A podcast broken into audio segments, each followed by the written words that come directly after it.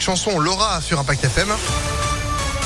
Juste après la météo et puis l'info de Sandrine Ollier. Bonjour. Bonjour Phil, bonjour à tous. À la une, un village de l'Isère attaqué par des abeilles. C'est un apiculteur de la commune des Côtes d'Arrêt près de Vienne qui a perdu son, chargement lors d'un déplacement en camion hier. Des ruches sont tombées et les abeilles se sont échappées et se sont disséminées dans le village. Les autorités ont dû demander aux habitants de rester chez eux. Entre 50 et 100 personnes ont été piquées. L'une d'entre elles, une femme de 56 ans, a dû être hospitalisée. Les élèves d'une école ont immédiatement été confinés. En fin d'après-midi, les abeilles étaient encore présentes mais devaient disparaître à la tombée de la nuit d'après la mairie.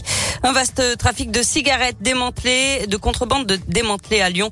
Un homme se faisait livrer quotidiennement plusieurs cartons de cigarettes rue Villeroy dans le troisième arrondissement. Un autre se chargeait de les revendre près de la place Gabriel Perrier. Un trafic qui a généré près de 50 000 euros de recettes. Trois suspects ont été interpellés. Lors des perquisitions à leur domicile, les enquêteurs ont mis la main sur plus de 15 000 euros et sur une centaine de cartouches de cigarettes.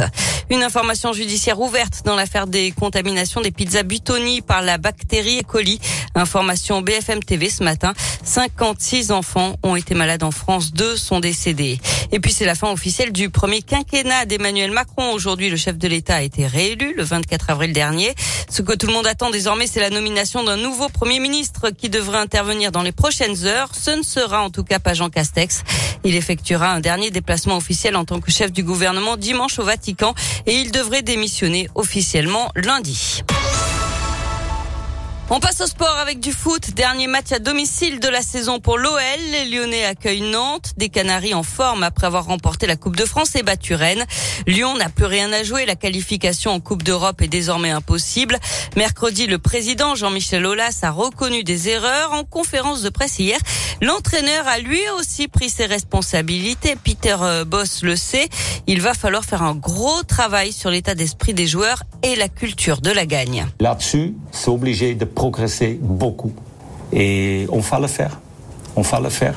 On va, on va prendre les mesures pour la saison prochaine pour être plus compétitif. Parce qu'il faut. Ça, j'ai appris. J'ai fait des erreurs. Pour moi, le plus important, c'est d'apprendre des erreurs. J'ai déjà préparé pas mal de choses pour aider les joueurs et pour bien mettre en place une autre culture pour avoir des succès.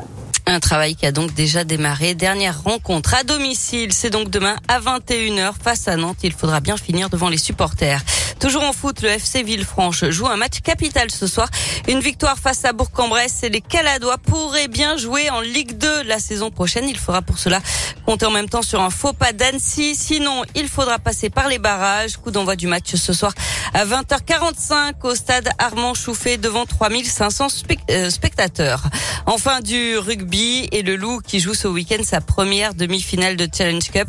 Euh, c'est contre les Anglais de Wasp demain au, Matmut Stadium de Gerland. C'est à 13h13. Et puis 13h30, pardon. Non, mais vous serez au point pour 11h.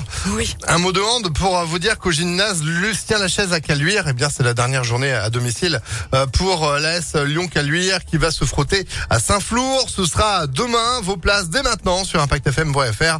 Tous en tribune, évidemment, avec la radio de vos plus beaux souvenirs. À tout à l'heure, Sandrine. À tout à l'heure. La météo, c'est du chaud. Même si